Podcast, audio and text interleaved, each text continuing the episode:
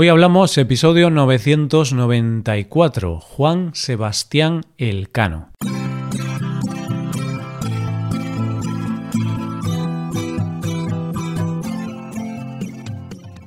Bienvenido a Hoy Hablamos, el podcast para aprender español cada día. Si te gusta este contenido y aprender con él, creo que puedes aprender todavía más si te haces suscriptor premium. ¿Por qué?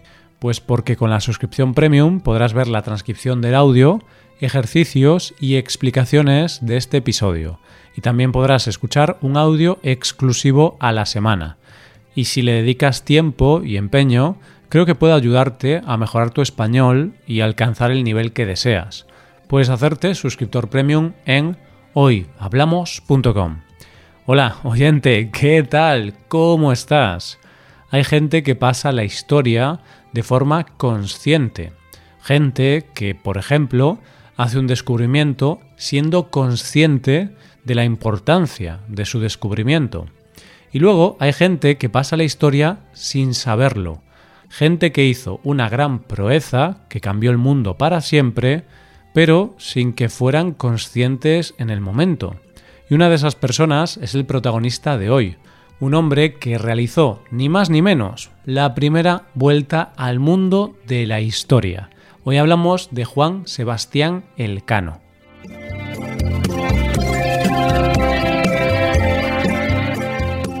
Recuerdo hace muchos años, cuando yo era pequeño, que me leí el libro La Vuelta al Mundo en 80 días, de Julio Verne, que me dejó absolutamente fascinado todos los sitios del mundo que visitaba Phileas Fogg con picaporte, todos los medios de transporte que utilizaba, todo para cumplir el sueño de muchos de nosotros, dar la vuelta al mundo. Yo la verdad es que cuando leí el libro pensaba que Phileas no lo iba a conseguir, porque me parecía imposible poder dar la vuelta al mundo, que por aquel entonces me parecía y me sigue pareciendo enorme, en tan solo 80 días. Lo cierto es que cuando crecí me di cuenta de que con los medios de transporte actuales el bueno de Phileas tardaría mucho menos en hacer semejante viaje. De hecho, hoy por hoy se puede dar la vuelta al mundo en tan solo 67 horas. Está claro que hoy en día nos parece que 80 días para dar la vuelta al mundo son una exageración, porque básicamente en ese tiempo podemos dar más de una vuelta al mundo. Pero lo cierto es que las cosas tienen importancia en su contexto.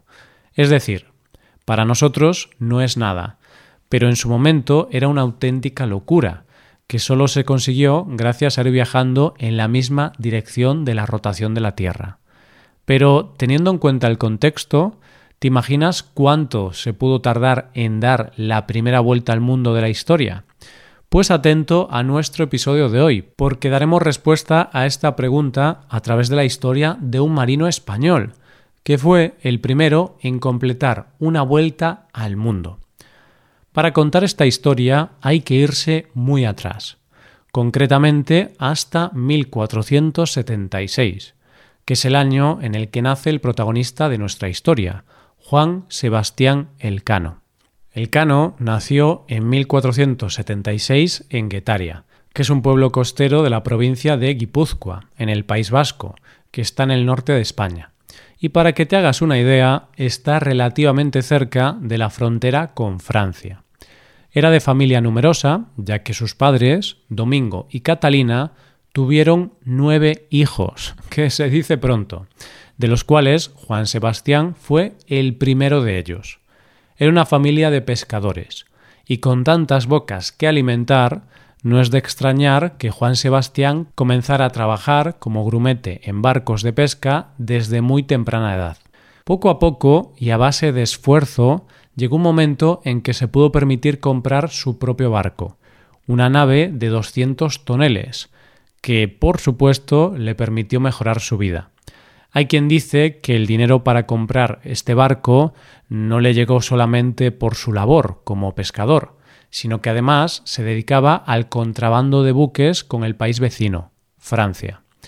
Hay que aclarar en este punto que de los primeros años de la vida de Juan Sebastián Elcano poco se sabe a ciencia cierta. Pero lo cierto es que tampoco sería raro en aquellos tiempos que se valiera del contrabando con la vecina Francia para conseguir dinero extra para lograr una vida mejor. Sea como fuere, la nave que compró debió de ser muy buena, y él un gran marino, ya que la nave la puso a disposición de varias campañas militares, como la de 1509, una expedición militar contra Argel y que estuvo comandada por el cardenal Francisco Jiménez de Cisneros, y que tenía como objetivo la conquista de Orán, Bujía y Trípoli. Más tarde ingresó con su nave en la armada que acompañó al llamado Gran Capitán durante las guerras de Italia. Y esto, que podría haber cambiado su vida para muy bien, en realidad fue todo lo contrario, porque lo cierto es que su participación en todo esto no le trajo ningún beneficio económico, es decir, no vio nada de dinero por ayudar en estas campañas militares. ¿Y qué pasó? Pasó que se encontró con 23 años, con una nave en propiedad en Italia y sin dinero para poder pagar a su tripulación ni ningún tipo de gasto. ¿Qué hizo? Juan Sebastián hizo lo que parecía que era su única opción, pedir prestado dinero a unos comerciantes para hacer frente a los gastos y dejar su única propiedad, su nave, como garantía. Como te podrás imaginar, no pudo devolver el dinero a tiempo, con lo que perdió su barco y de repente se vio viviendo como un delincuente. ¿Un delincuente? ¿Por qué? Pues porque por aquella época estaba prohibido vender embarcaciones armadas a extranjeros en tiempos de guerra, con lo que el cano se encuentra en ese momento sin dinero y huyendo de la justicia. Estuvo huyendo por varios lugares de España, hasta que la fortuna lo llevó a la ciudad que lo convertiría en historia, Sevilla.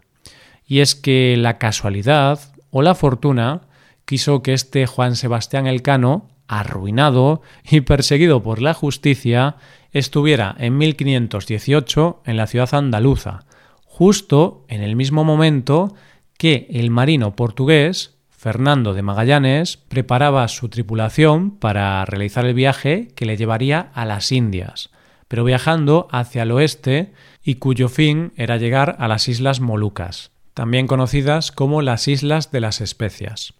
Y así, un 10 de agosto de 1519, sale la expedición desde Sevilla, una expedición que contaba con cinco naos, la Trinidad, la San Antonio, la Concepción, la Victoria y la Santiago, 265 hombres y alimentos para 756 días.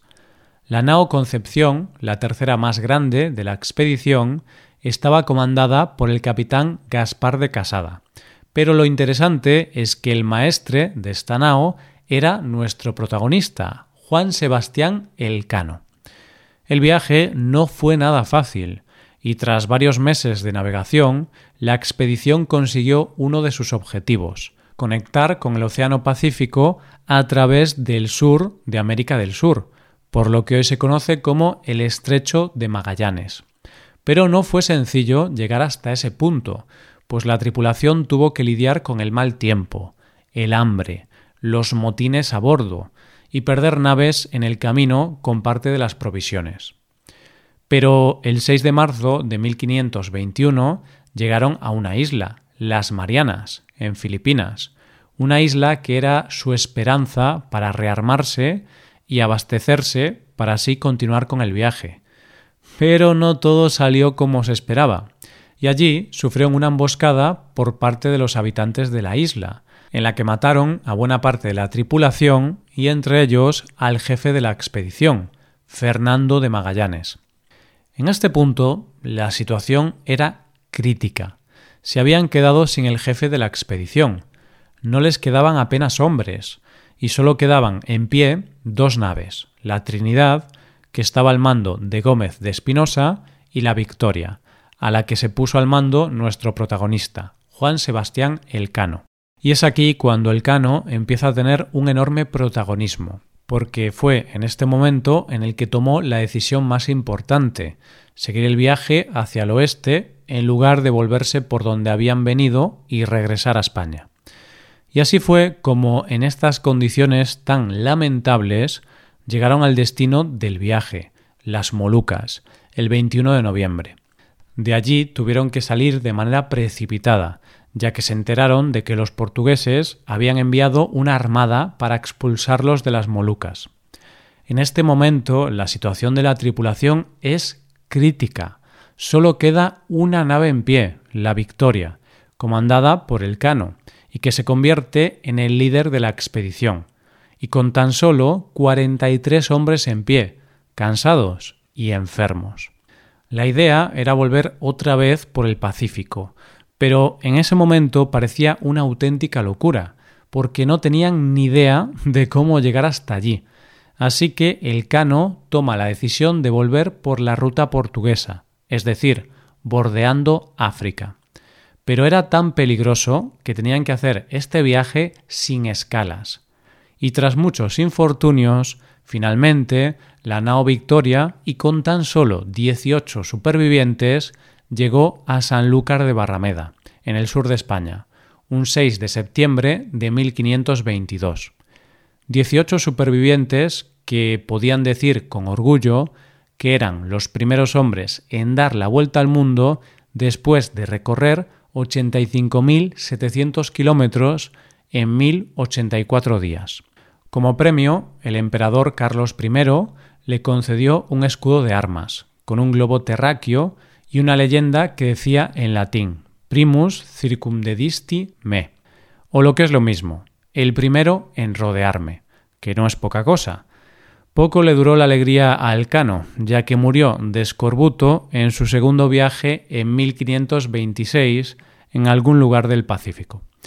Si tú preguntas a un español por Elcano, puede que no sepa muy bien las hazañas de este marino, pero lo que sí sabe es que es el nombre del buque escuela más importante de nuestro país, el Juan Sebastián Elcano, y que como curiosidad te diré que lleva el escudo de armas que se le había concedido al marino. Este año, más concretamente, el 24 de septiembre, este buque escuela partió del puerto de Cádiz, en el sur de España, con la intención de realizar su crucero de instrucción número 93.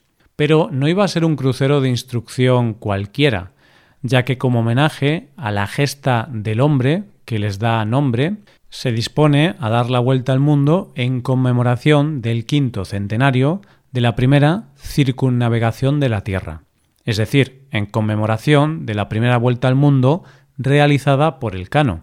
Eso sí, la vuelta al mundo que va a realizar este buque escuela, sin duda, será más sencilla que la de Juan Sebastián. Hoy tardamos 67 horas. Phileas Fogg tardó 80 días y el Cano tardó 1084 días en dar la vuelta al mundo.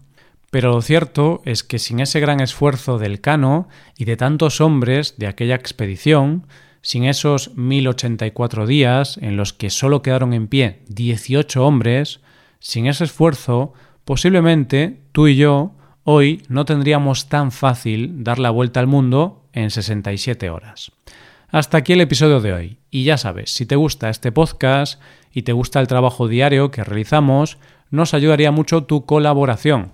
Para colaborar con este podcast puedes hacerte suscriptor premium. Los suscriptores premium pueden acceder a la transcripción y ejercicios y explicaciones. Hazte suscriptor premium en hoyhablamos.com. Muchas gracias por escucharnos. Nos vemos en el episodio de mañana, donde hablaremos de expresiones en español. Pasa un buen día. Hasta mañana.